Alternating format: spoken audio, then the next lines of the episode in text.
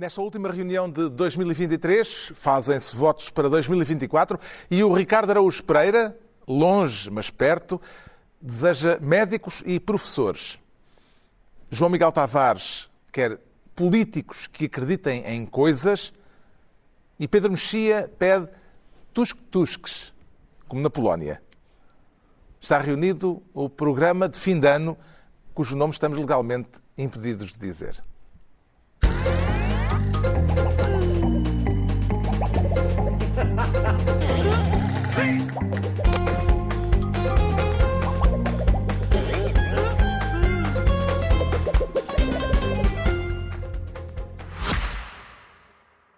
Mais uma semana, não é verdade? Mas esta não é uma semana qualquer. Esta é a semana do último episódio do Ministro dos Patrocínios. E, como tal, hoje assumimos a pasta do resumidamente. Porque, resumidamente, foram 35 episódios a falar dos mais variados temas, a maioria sobre a atualidade do país, que nos deu pano para mangas ao longo de 12 meses. Falámos sobre a Marinha, que não quis cumprir ordens, falámos da novela do Galamba e ex-adjunto, do palco das Jornadas da Juventude, da excitação corporal do nosso Presidente da República, da TAP, do Costa em geral, eu sei lá, falámos de tudo. Não fosse este pedaço de terra à beira-mar plantado um paraíso ideal para o refúgio de polémicas. Mas pronto, ao menos foi divertido. Eu diverti-me. E a Renault também que apesar de estar ocupadíssima a inovar na sua gama ETEC, teve tempo para assumir a pasta do Ministério dos Patrocínios neste programa cujo nome eles estão legalmente impedidos de dizer. E pronto, resumidamente é isto.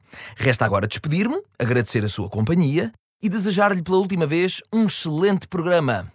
Até um dia. Ora viva, sejam bem-vindos para esta última reunião do ano de 2023, um ano politicamente alucinante. Vamos entrar em 2024 com uma campanha eleitoral que há um ano, se alguém o provisse, pareceria uma hipótese sem pés nem cabeça.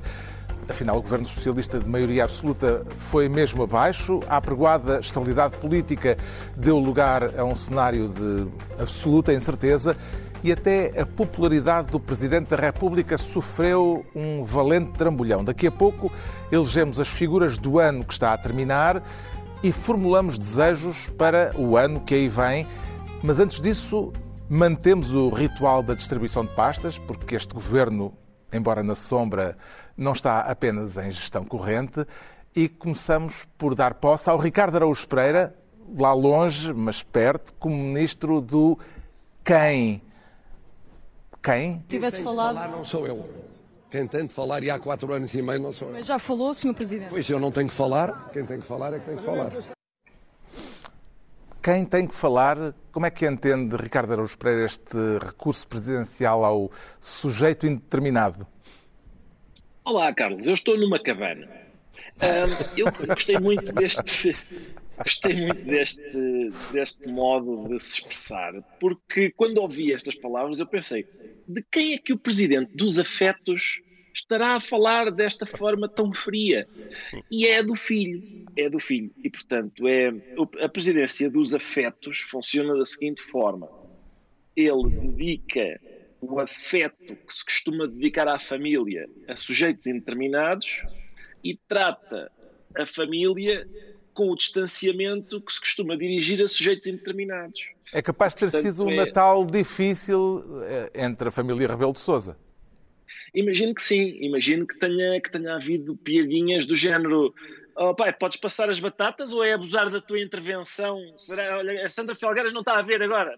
Aproveita agora para me passares as batatas, que faz-me esse favor, se faz favor, se não for muito, se não for muita coisa. Mas é ele, o Marcelo tem aqui um problema, não é? Que é o seguinte: é se ele diz, se ele se dirige à comunicação social, o Presidente da República, Sua Excelência o Presidente da República dirige-se à comunicação social e diz assim: Pois, porque o meu filho pá, tem um som. Tem, isto soa paroquial, não é? O Presidente da República agora a falar do filho. Mas, mas isto do. Quem, há aí certas pessoas que também, também soa mal, também soa mal porque parece muito frio. E portanto eu acho que a solução para isto era que o Marcelo tratasse o filho como muita gente que tem filhos trata os seus filhos, que é uma mistura entre afeto e afastamento, que neste caso era. Então, este sacana é uma coisa deste tipo. Eu estou a usar a expressão sacana porque estamos na televisão, mas, mas é, é esse tipo de coisa, não é? Quem tem filhos já, já, já deu por si a usar várias vezes uma expressão que, que é: olha, olha, olha, este sacana, estou bem arranjado com este. E pronto, e talvez isso fosse a medida certa de distanciamento e proximidade que o Presidente precisava neste caso. Apesar de tudo isto, Marcelo, no Barreiro, para um brinde com ginginha a celebrar o Natal, disse convicto de que os portugueses não estão zangados com ele.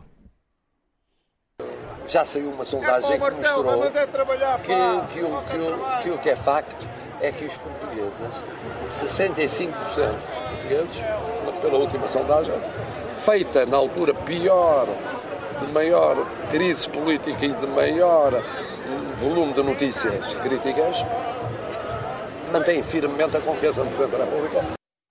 O Presidente da República a fazer fé nas sondagens, curiosamente, declarações prestadas na véspera de um novo estudo de opinião, onde a maioria dos inquiridos, vamos ver essa sondagem, manifestava desconfiança em relação a Marcelo no já muito falado caso da Cunha, ou caso uh, das gêmeas. Uh, o que é que leva mais a sério, João Miguel Tavares? A sondagem que Marcelo refere ou a que saiu no dia seguinte dizendo que se vier a provar-se o envolvimento do Presidente, ele não terá condições para continuar em Belém? Quer dizer, Bem, o Presidente já esteve minimamente envolvido neste caso, mais do que devia ter estado, é? nem que seja a dar despacho ao pedido do filho e a envolver aparentemente pessoas da, da, da Presidência da República, neste caso, Mas nem que o, seja a telefonar. A questão da minha pergunta é uh, as sondagens. Certo. Uh, qual, em, em qual delas é que faz mais fé?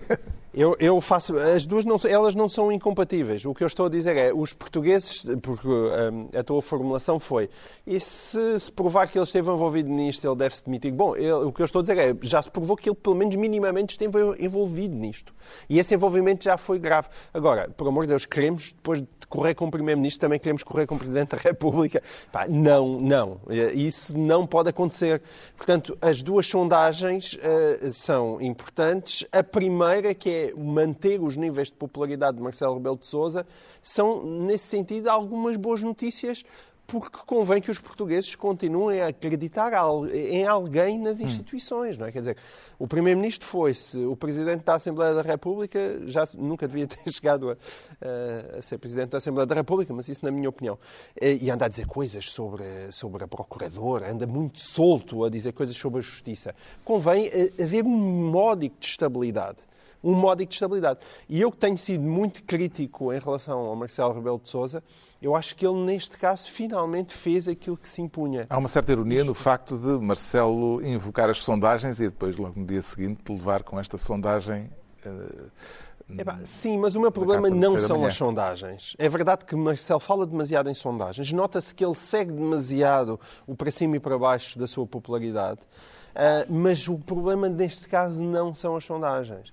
É que quem tem acompanhado isto com atenção, há um primeiro envolvimento excessivo do Presidente da República, há uma tentativa de afastamento meio falhado, um francamente não me lembro que Marcelo disse que, no qual ninguém acredita, porque é evidente que ele se tinha que lembrar do que se passou.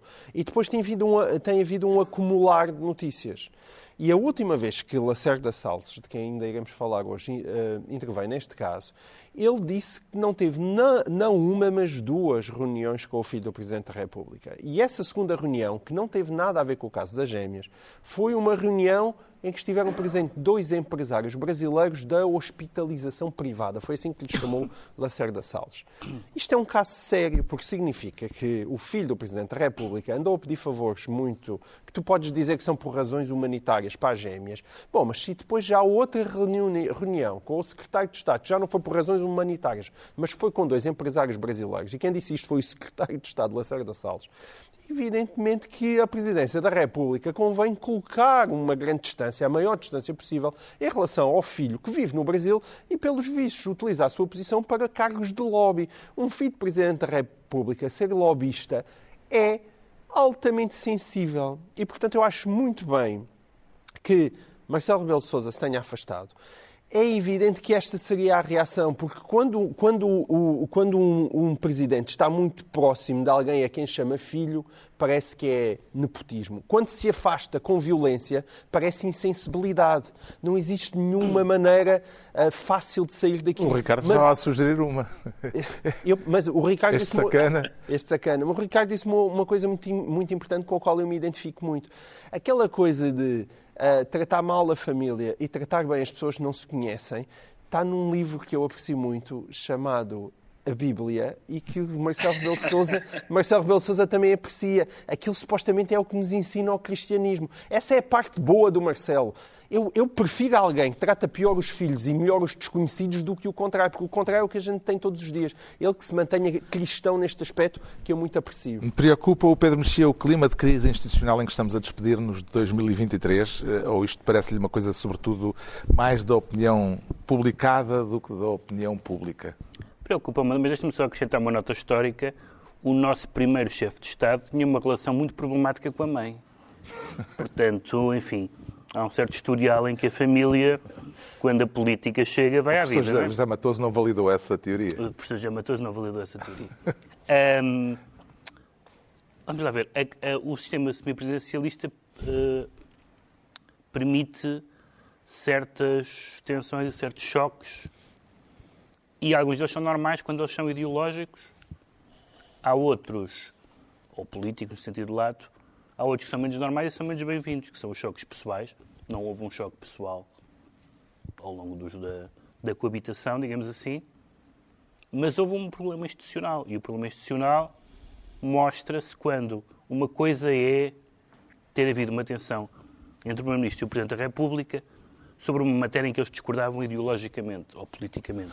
Outra coisa era ter havido uma tensão por causa da exigência de demissão, por exemplo, de Fernando Medina ou de Mariana Vieira da Silva, alguém muito próximo de Costa. O facto das coisas terem começado a descambar com a exigência não acantada da demissão do João Galamba mostra que já contava mais o braço de ferro do que a divergência. E eu acho que isso é uma crise institucional, é preocupante e esperemos que com o novo Primeiro-Ministro seja sanado. E assim chegamos a 2024. Vamos entrar em 2024 num clima algo uh, problemático em termos institucionais. Entregamos ao Ricardo Araújo Pereira a pasta de Ministro do Quem. Quanto ao João Miguel Tavares, quer ser desta vez Ministro dos Direitos Humanos, com lei ou sem ela? João Miguel Tavares? Sim, parece que há uma lei, não é? Que foi uhum. agora aprovada, mas. Estamos a falar da lei e das reações à lei Sim. de autodeterminação de género nas escolas, lei aprovada no Parlamento na semana passada. Quer fazer um resumo daquilo que está em causa, do seu ponto de vista, João Miguel Tavares? Bom, para mim o que é fundamental desde logo é que não é por acaso que as associações, porque há associações de professores estão contra, os diretores de, de grupamentos escolares estão a pedir o veto da lei ao Presidente da República, a Associação Nacional de Pais está a pedir o, o veto da lei ao Presidente da República e é muito difícil olhar para estas pessoas e dizer isto é tudo um bando de transfóbicos que simplesmente não quer respeitar o direito das pessoas decidirem ter a identidade de género que pretenderem. Uh, portanto, não é esse o problema. E qual é o problema? O problema é que, mais uma vez, assistimos a uma lei que serve, sobretudo, aquilo que um, os, os, ingleses, os americanos estão muito habituados a isto, uh, chamam de sinalização da virtude. É leis que dizem, para quem as aprova, dizem que há uma minoria, que é uma, uma minoria mesmo muito minoria, não estamos a falar dos direitos dos homossexuais, estamos a falar de questões de transgéneros, que, que é uma microminoria, mas é uma microminoria muito vocal e cujos direitos estão na moda há algum tempo estão na moda muitas vezes contra direitos de outras minorias, como a questão dos próprios homossexuais, ou então até contra lutas como a questão feminista. E essa oposição entre minorias que foram discriminadas ao longo do tempo é muito visível. Estás-me a querer interromper para Quero perguntar só uma coisa. Que Sim. Vamos à questão prática. O que é que na prática isso. O que é que resulta da, da lei uh, nesse aspecto? Não, na prática, não resulta. Vamos ver uma coisa. A lei tem uh, tem questões, evidentemente, práticas, uma das quais, e tem sido a mais falada, é a questão das casas de banho Sim. e dos balneários. Mas a esse respeito, a lei diz apenas que devem ser asseguradas condições de privacidade e segurança. Exatamente. Parece uma exigência desadequada? Não. O que, esse, o que mostra, a lei diz sobre as casas de banho o seguinte, as escolas devem garantir que a criança ou o jovem, no exercício dos seus direitos, não é? e tendo presente a sua vontade expressa, aceda às casas de banho e balneários. É, precisas de uma lei que diz que as crianças e jovens acedem às casas de banho e balneários. De facto, eu acho ótimo que haja em uma lei... Em condições de privacidade e segurança. Exato, seja, em condições de privacidade há, e segurança. Porque há crianças que, nessa circunstância, indo à casa de banho do género que lhe é atribuído, eh, acabam por eh, passar um mau bocado, um mau bocado e há testemunhos certo. disso. E repara, mas nem isso está na lei, porque as pessoas dizem, bem, mas então o que é que se vai fazer? Vai-se construir casas de banho mistas? Isso não está na lei, porque as pessoas que fizeram a lei pensam, bem, mas não é possível estar a criar casas de banho mistas em todas as escolas. E quando confrontado com esse problema, sim, mas na prática isso quer dizer o quê? A Isabel Moreira, por exemplo, dá um exemplo concreto a dizer, olha, conheço casos de agrupamento de escolas em que fazem o seguinte, em que a essas crianças permitem que acedam, por exemplo, às casas de banho dos professores. O meu ponto é precisamente esse. Quando existem fórmulas de localmente detectar esses problemas e resolver esses problemas, para que é que se constroem leis com linguagem altamente complexa e com linguagem woke que depois vem aquelas coisas como as expressões, o, o sexo atribuído à nascença. As pessoas que, quando, quando não existe uma identificação entre a pessoa e o sexo atribuído à nascença, e depois as pessoas perguntam, mas que raio que é o sexo atribuído à nascença? E para perceber o que é que é um sexo atribuído à nascença, existe também na lei um convite a que haja formação e um convite a que haja as associações LGBTQI+, que vão à escola explicar às pessoas o que é que é aquilo. E, portanto, tu estás a colocar camadas de complexidade em cima de camadas de complexidade. E no meio dessa complexidade há gente que não concorda com muitas daquelas coisas. Ou seja, toda a gente concorda que as pessoas, sejam transgêneros ou o que forem, devem ser bem tratadas nas escolas e devem ser facilitadas a vida, mas depois tu colocas camadas de complexidade das quais, através das quais tu atiras fora muita gente que não concorda com esses pontos de vista. E, portanto, são leis de sinalização de virtude que basicamente não vão ser aplicadas e que servem lá apenas para o PS, o Bloco, dizem que estão muito preocupadas e armarem-se em bonzinhos. Isto é totalmente inútil e contraproducente. O Ministro da Educação diz que está em causa, estão em causa direitos, vou citar o Ministro da Educação, dos que são vítimas de discriminação e desproteção. Eh, como é que se protegem os jovens trans, eh, Pedro Mexia, sem que isso esteja consagrado na lei, sem que seja um direito uh, claramente uh, afirmado em termos Sim, legais? Eu acho que há várias coisas a dizer sobre esta lei e são coisas que vão muitas vezes em sentido divergente umas das outras, mas, mas não, não tem que ser totalmente a favor ou totalmente contra uma legislação. Isto é, acho estranho, retomando o que disse o João Miguel, que as associações de pais em bloco sejam consideradas, enfim, pouco fiáveis nas suas preocupações, nas suas e nas suas reclamações e nas suas discordâncias, e acho pouco interessante que não haja uma certa margem de latitude para as escolas, de acordo com as necessidades específicas de cada uma e da sua população estudantil, resolvam isso da melhor maneira. Há uma parte, que é a parte que o Ministro alega, que é evidente, e ninguém pode discordar, que é uma pessoa, seja pela sua identidade sexual, religiosa, etc., etc., não pode ser vítima, muito menos na escola, de uh, bullying, de, de, de, de, agressão, de violência, de insultos, etc. E, portanto, deve, deve ser. A, a escola deve ter a possibilidade de fazer o que puder fazer para que essas pessoas sejam protegidas. E, portanto, isso que tu disseste de uh, privacidade, etc., tudo isso, não é? tudo isso me parece óbvio. O que não me parece óbvio, a parte prática parece-me óbvia, de certa forma. Parece-me um pouco centralista, mas óbvia. A parte teórica acho duvidosa, porque, na verdade, uh, não, não, estou de, não estou de acordo que uh, os pressupostos da lei os pressupostos teóricos da lei sobre o que é o sexo sejam uma evidência pacífica na sociedade que é vamos circular, não há nada a discutir. Não, pois se algum, se há algum tempo se introduziu com utilidade a noção de género, uh, que é uma noção subjetiva, no sentido em que tem a ver com comportamentos sociais. Cultural. Com, é cultural. Uhum.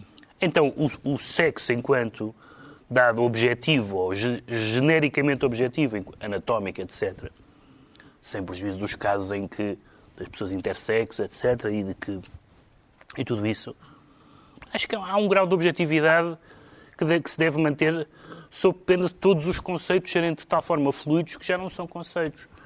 E acho que se pode discutir isto na sociedade sem que as pessoas, lei, é? sem as pessoas, sem que as pessoas que têm dúvidas ou que se opõem a essa ideia sejam logo de cavernícolas para baixo. O que está, se, se, o que está em causa é como na questão da, da adoção e de, e de tudo isso. Se o que está em causa é o superior interesse da criança e do jovem, então o que interessa é que a lei proteja as pessoas. A teoria de, sobre género e sobre sexualidade é uma matéria controversa na sociedade e que não deve ser apresentada como incontroversa. Vê isto como uma questão de uma questão que vale a pena levar a sério, eh, Ricardo Araújo Pereira, ou como mais um episódio das chamadas eh, guerras culturais que estão cada vez mais na ordem do dia?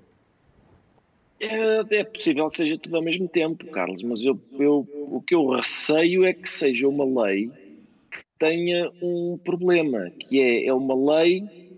Hum, as competências que lhe são atribuídas à nascença não se vão cumprir, receio eu, porque as escolas tem uh, falta de professores, às vezes chove dentro das aulas, e a lei fala em assegurar condições. As escolas asseguram condições. Uh, assegurar condições não tem sido fácil nas escolas. O João Miguel Tavares fica então Ministro dos Direitos Humanos. Agora é a vez do Pedro Mexia se tornar Ministro da Convocatória e acredita que vão ser selecionados uh, os que estão realmente em melhor forma? Mexia? Bem, não sei, se, não sei se é os que estão em melhor forma. Os melhores, não.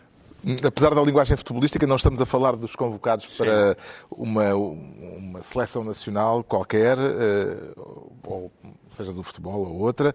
Eh, tem alguma ideia, Pedro Mexia, de como estarão os balneários nesta altura, antes da grande final marcada para acho, 10 de março? Acho que estarão como têm estado nas últimas décadas. Os balneários da política. Claro. Uma coisa que, que, impressiona toda a gente, pelo menos toda a gente que sabe, que, que identifica as figuras da, da política portuguesa dos últimos 50 anos, é ver as bancadas da Assembleia Constituinte ou, da, ou do primeiro Parlamento uh, e, e ver o seguinte que é, as melhores pessoas de cada partido estão lá.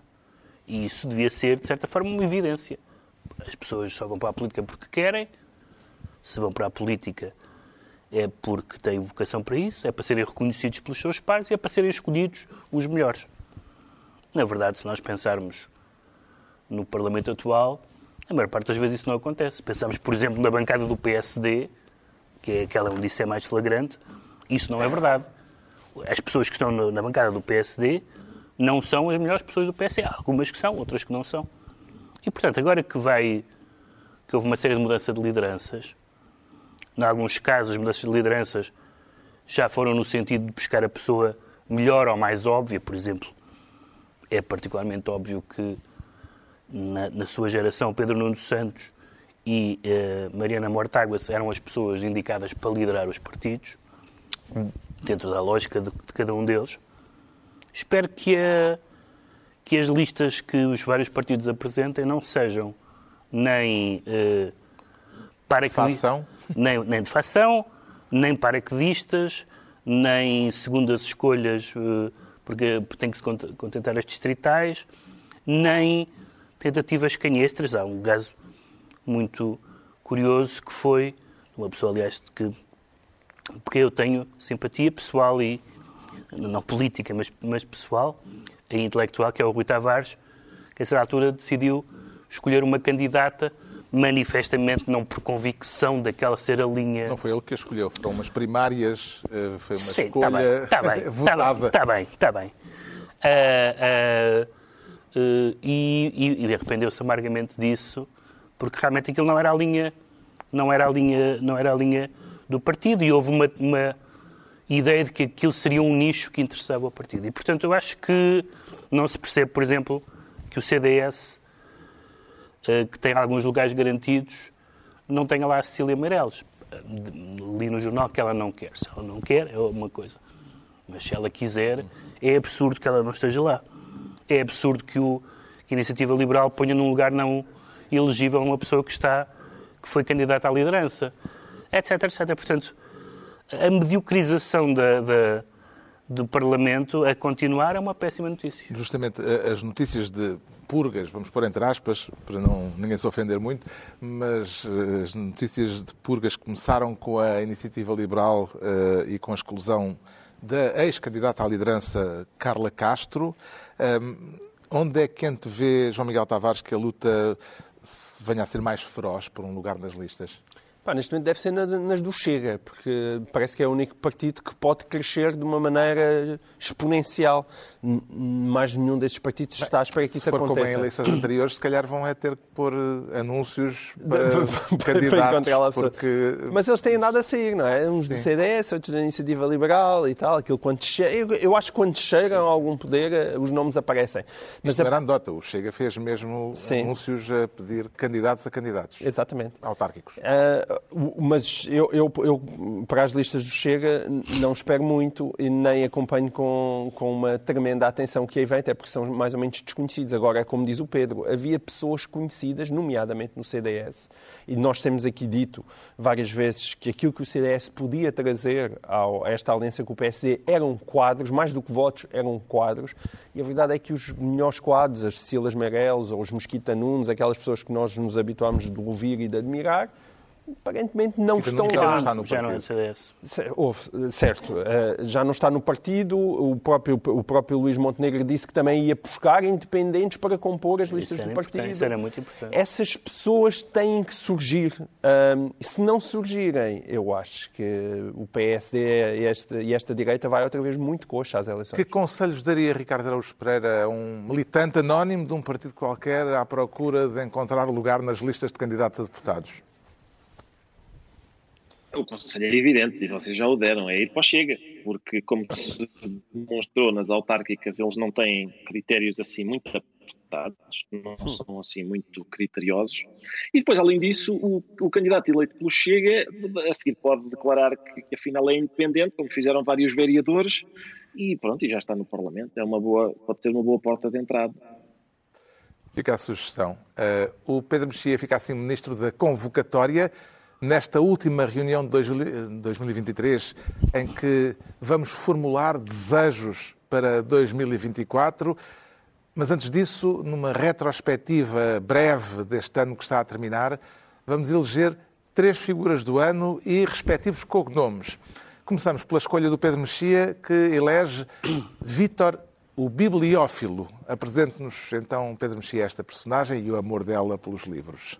Sim, o amor dela pelos livros, eh, que é eh, guardar nos livros aquilo que mais precioso tem, que não são os próprios livros, mas o dinheiro. Foi Vitor Scária, naturalmente, e Vitor Scária foi uma figura refrescante, no sentido em que nestes casos, e nós temos até aqui neste programa tradicionalmente tido posições diferentes sobre o à vontade para, para comentar casos judiciais, e eu faço parte das pessoas pouco à vontade para comentar casos judiciais, porque a gente diz é muito complicado, não, sei, não sabemos nada, presunção de inocência absoluta, são, é preciso ler 5 mil volumes e apensos. Aqui, um homem foi encontrado com 70 e, nunca sei, 75.800 euros metido em livros no gabinete de, uh, no seu gabinete em São Bento.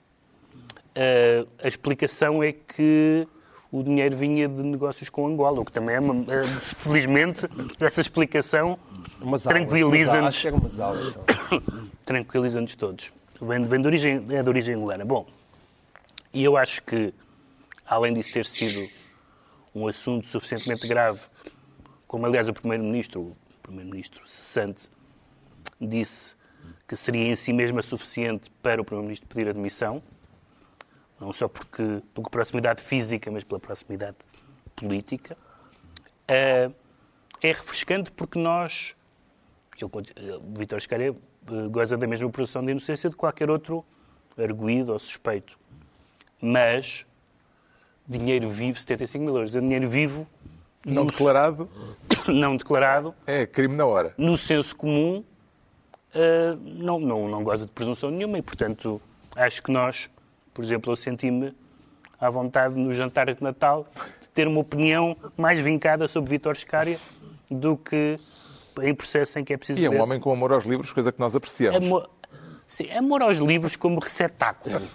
Mas é, enfim. Seja como for, eu gosto de livros de qualquer maneira, portanto, até nessa categoria gosto deles. Vitória Bibliófilo parece-lhe Ricardo Araújo Pereira uma personagem digna de figurar no livro de honra deste ano de 2023? Sim, parece-me. É, lá está. É, é, o amor aos livros, para já, a leitura precisa de incentivo, isto não há dúvida. Resta saber se o caso de Vítor Scária indica um amor aos livros uh, ou um, lá está, um incentivo à leitura ou o contrário, porque há duas perspectivas. Uma das perspectivas é, o Vitor Scária pensou, vou esconder o dinheiro aqui porque nisto ninguém mexe. Quem é que está interessado em vir aqui mexer em livros? Ninguém.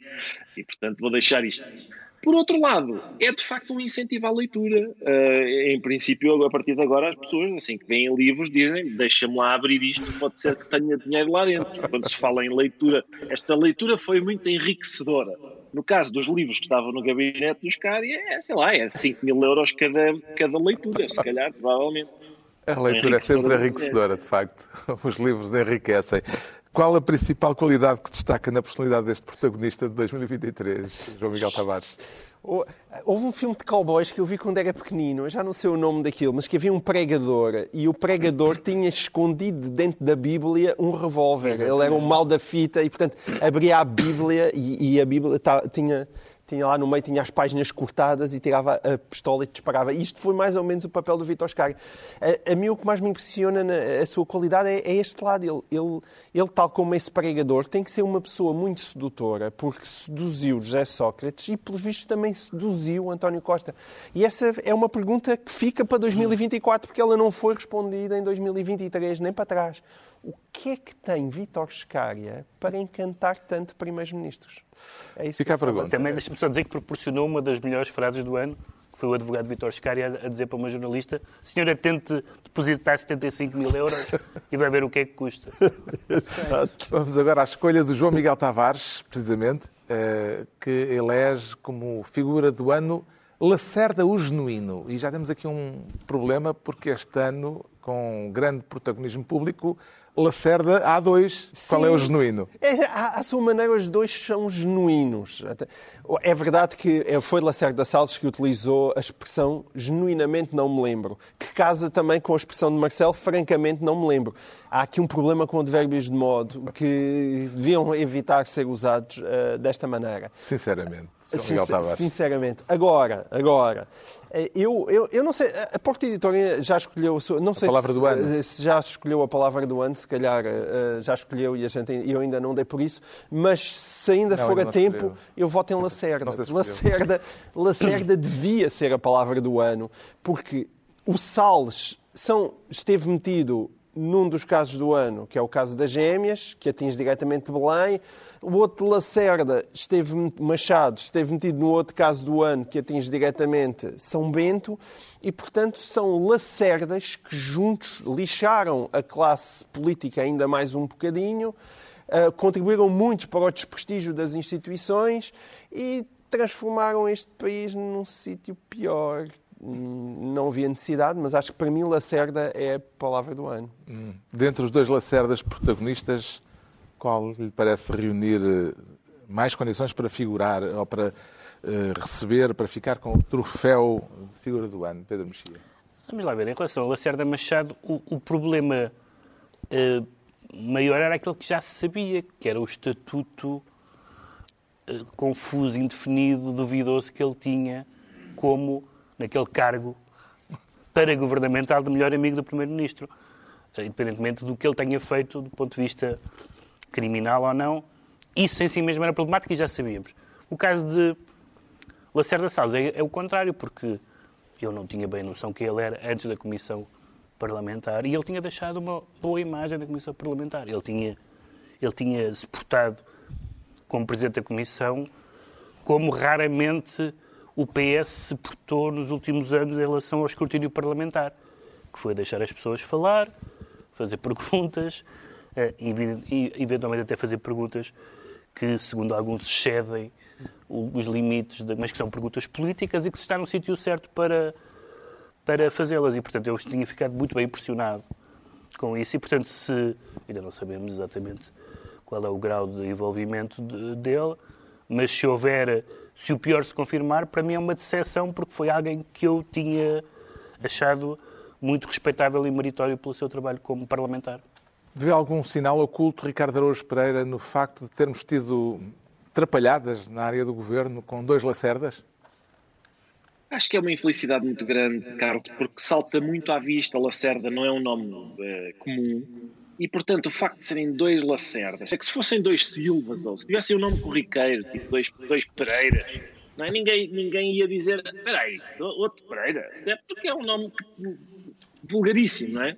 Agora, Lacerdas, isto pode pode ter manchado a reputação de Lacerdas por todo o país, que ainda por cima não são muitos. Eh, de repente, eu receio que haja uma discriminação uh, voltada para Lacerdas, as pessoas começarem a dizer: olha, claro, tinha que ser, esse mesmo que é Lacerda, tinha que ser o Lacerda.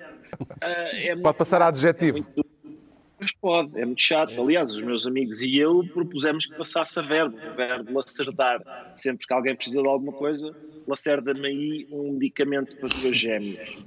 Lacerda-me aí uma autorização para um parque fotovoltaico. Uh, lacerda-me uma boleia que eu gosto no nosso carro. Funciona. funciona. Ou, ou, até como substantivo, isso é uma lacerdice, não é?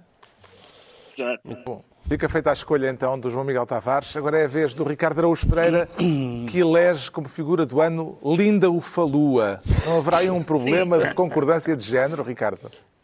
É uma liberdade poética, Carlos. É uma liberdade poética. O quis apenas Linda... fazer o quis apenas fazer um trocadilho com o nome do bispo Manuel Linda ou a evocação de uma canção infantil nesta circunstância não é, por assim dizer, claro. inocente?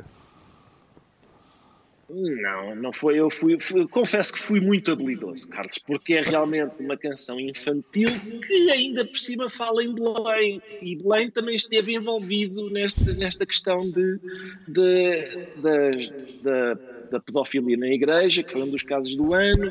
O Manuel Linda foi um dos grandes protagonistas, porque fez algumas declarações uh, divertidas sobre a necessidade ou não de comunicar às autoridades uh, estes casos ou, ou resolvê-los dentro da Igreja uh, num certo recato. E a, célebre, também... a célebre comparação com o meteorito.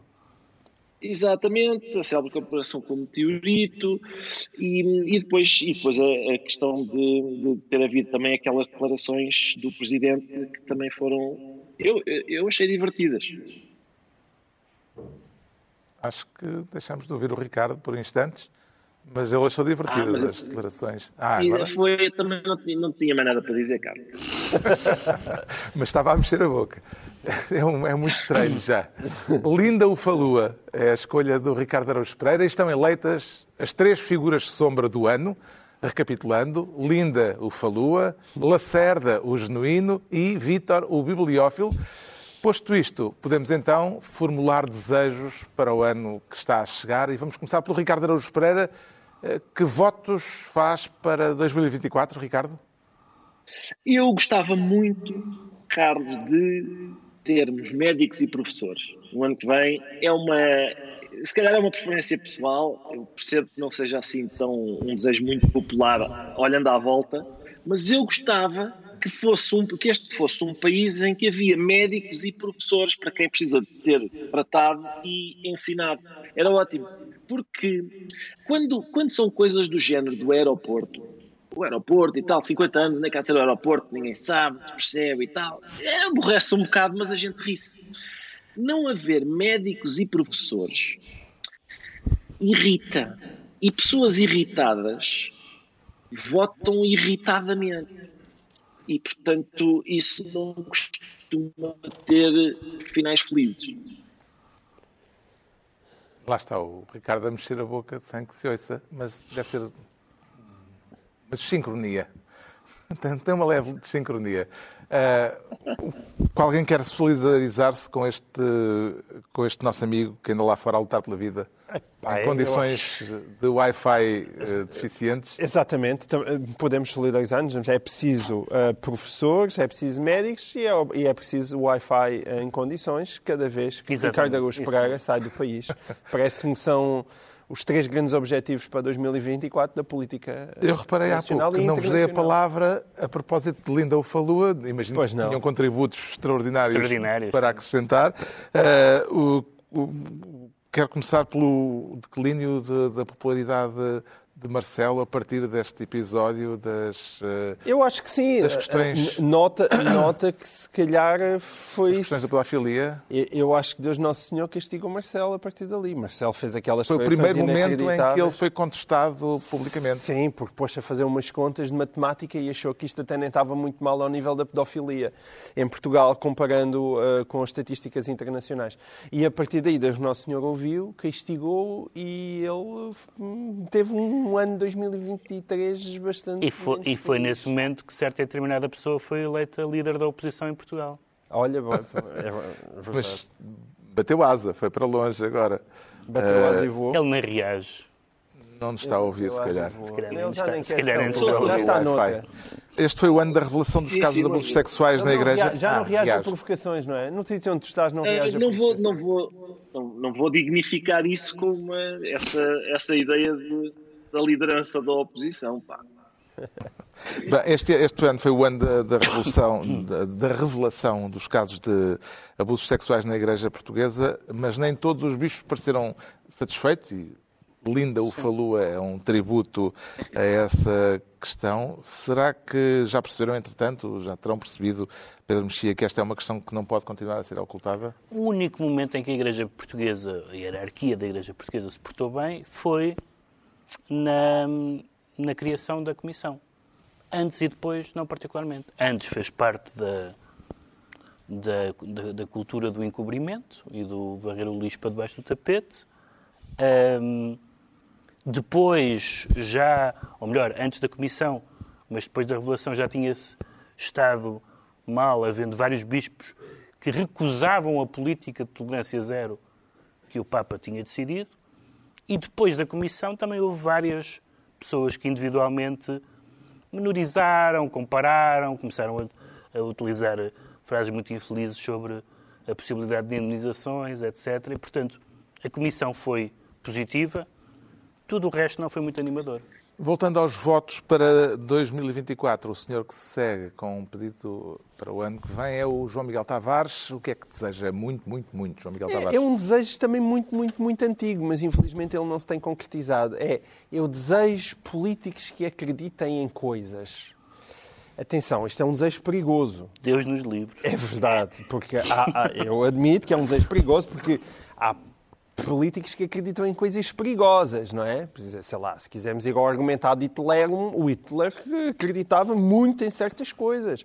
E, e, e todos os ditadores acreditam em muitas Pronto. coisas. O Putin acredita em imensas coisas. Sérios e competentes, Traz um o Hamas desejo... também acredita em imensas coisas. O João Miguel Tavares traz Mas... um desejo e eh, imediatamente destrói o, não. desfalo. Não, porque isto o mundo é equilíbrio. Na frase seguinte. O mundo é equilíbrio, cara. Que bonito. O mundo é equilíbrio. Nem uma coisa nem outra. Ou seja, não queremos Putins que acreditam demasiado em coisas perigosas, mas também não queremos esta espécie de políticos gelatinosos que acham que a ser político é apenas uma gestão do dia a dia, tentar uhum. conquistar o poder e quando lá está toma mais um bocadinho aqui, mais um bocadinho ali, mas quando lhe perguntam, sim, mas o que é que tu queres para o país? Ninguém faz ideia. Uh, e, e, eu acho que nós tivemos isso, mesmo com políticos muito, muito competentes.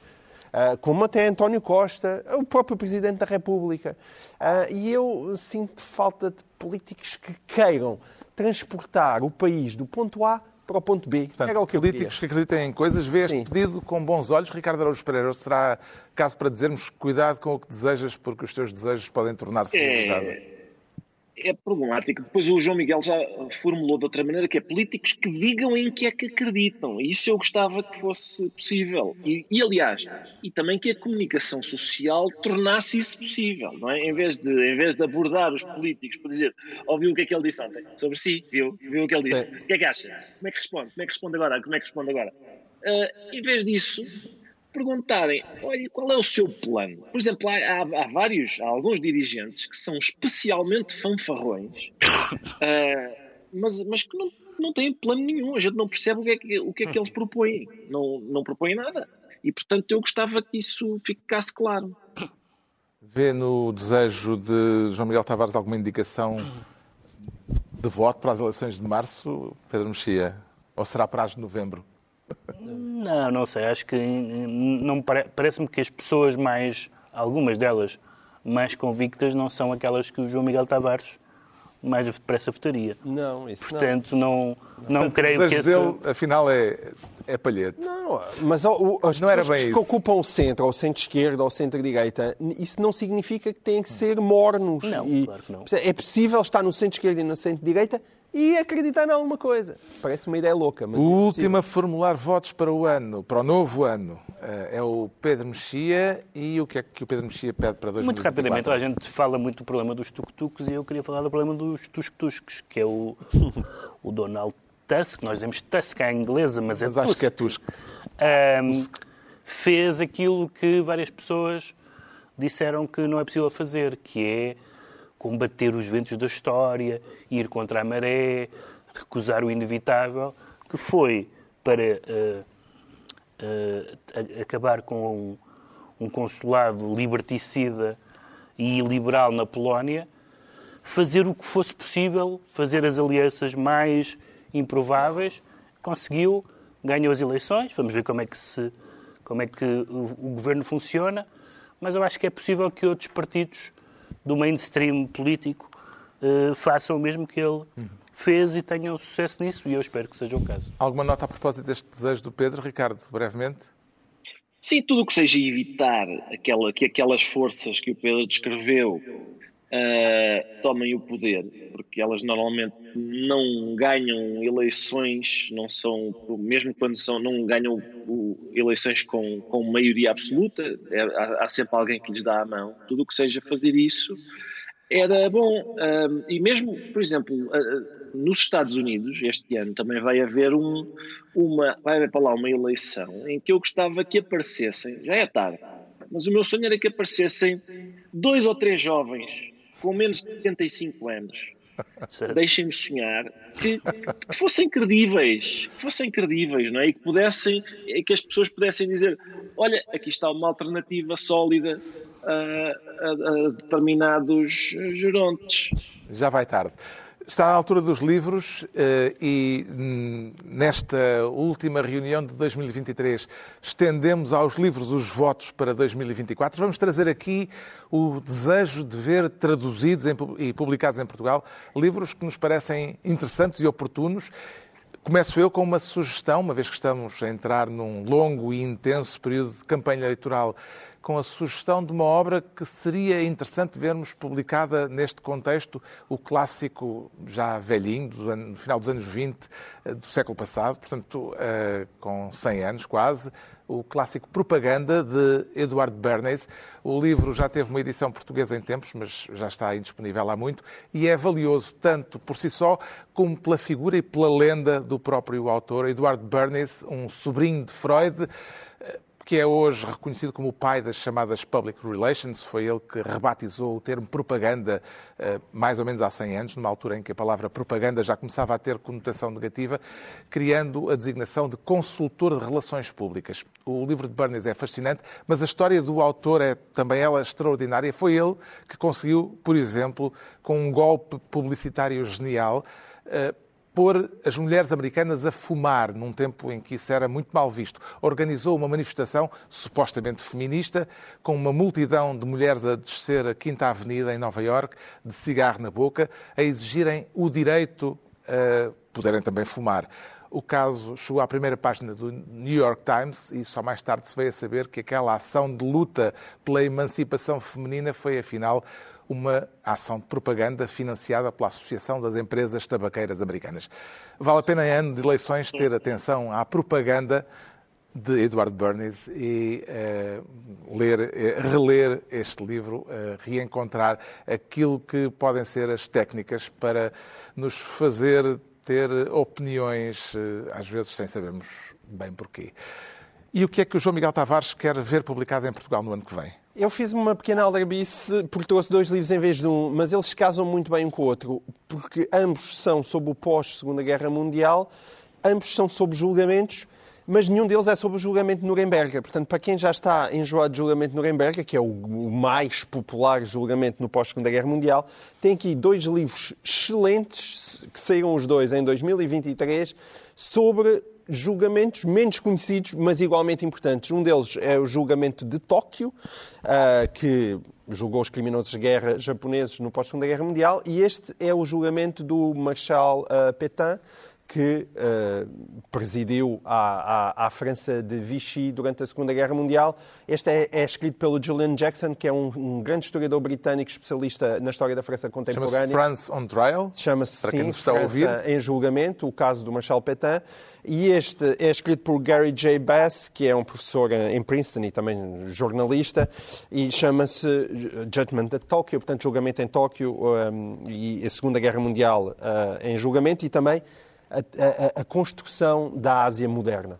E o Pedro Mexia propõe que haja um editor interessado em quê? Sim, eu até acho estranho que este livro não esteja já traduzido. É um livro do Quentin Tarantino, chamado Cinema Speculation, um, que é, não é bem um livro de crítica literária, de crítica, perdão, de crítica de cinema, é um livro sobre a sua infância de espectador e juventude de espectador. É um livro essencialmente sobre o cinema dos anos 70 e toda a gente sabe que o Tarantino escreve muito bem diálogos. Uh, os textos dele sobre cinema são escritos como quem fala, com as suas digressões, irritações, obsessões, cheias de histórias de bastidores, de histórias alternativas, e é muito uma autobiografia dele enquanto cinéfilo nos anos 70, uh, eh, sobre a, a, contracultura, sobre o cinema negro, a black exploitation, e sobre uma grande elogio do cinema violento, que é a parte mais polémica do livro. E agora a escolha do Ricardo Araújo Pereira. O que é que propõe que chegue a Portugal em 2024, Ricardo? Sim, é um livro sobre o Sr. Melvin Kaminsky, uh, também conhecido como Mel Brooks. Ele é um livro que se chama The Disobedient Jew, uh, do Jeremy Dauber, autor também já tinha escrito outro livro que já agora também recomendo, cuja tradução recomendo, que se chama uh, Jewish Comedy, ou seja, comédia judaica, A Serious History, uma história séria. Um, e este livro é uma espécie de biografia cultural do, do Mel Brooks, uh, tem o título uh, tem a ver com uma o Mel Brooks muitas vezes assinava cartas dizendo o seu judeu obediente Mel Brooks e, e, o título concentra, como o próprio autor diz e bem, concentra aquela espécie de mistura entre homenagem e agressividade uh, que pautou a vida e a obra do Mel Brooks, no sentido em que ele esteve muito concentrado num instrumento humorístico, num recurso humorístico que é a paródia, onde essa ideia de homenagem e agressividade uh, convive, não, porque para, para para parodiar uma coisa, por exemplo, um filme de cowboys, é preciso conhecer os filmes de cowboys muito bem, o que indica alguma, algum apreço pelos filmes de cowboys, e é aí que está a homenagem, mas depois é, eles são parodiados, e é aí que está a parte da agressividade. Fica então a escolha dos livros que esperemos que cheguem a Portugal no próximo ano. Assim se conclui mais um ano de reuniões semanais, sempre na sombra, como é próprio daqueles que querem, podem, mas não mandam. E assim vai continuar a ser em 2024, por isso cá estaremos de novo, hoje oito dias, ou seja, já no ano que vem, já depois de termos ingurgitado as passas e depois do tradicional brinde a um próspero ano novo. Boas entradas, até para o ano. Vão pela sombra.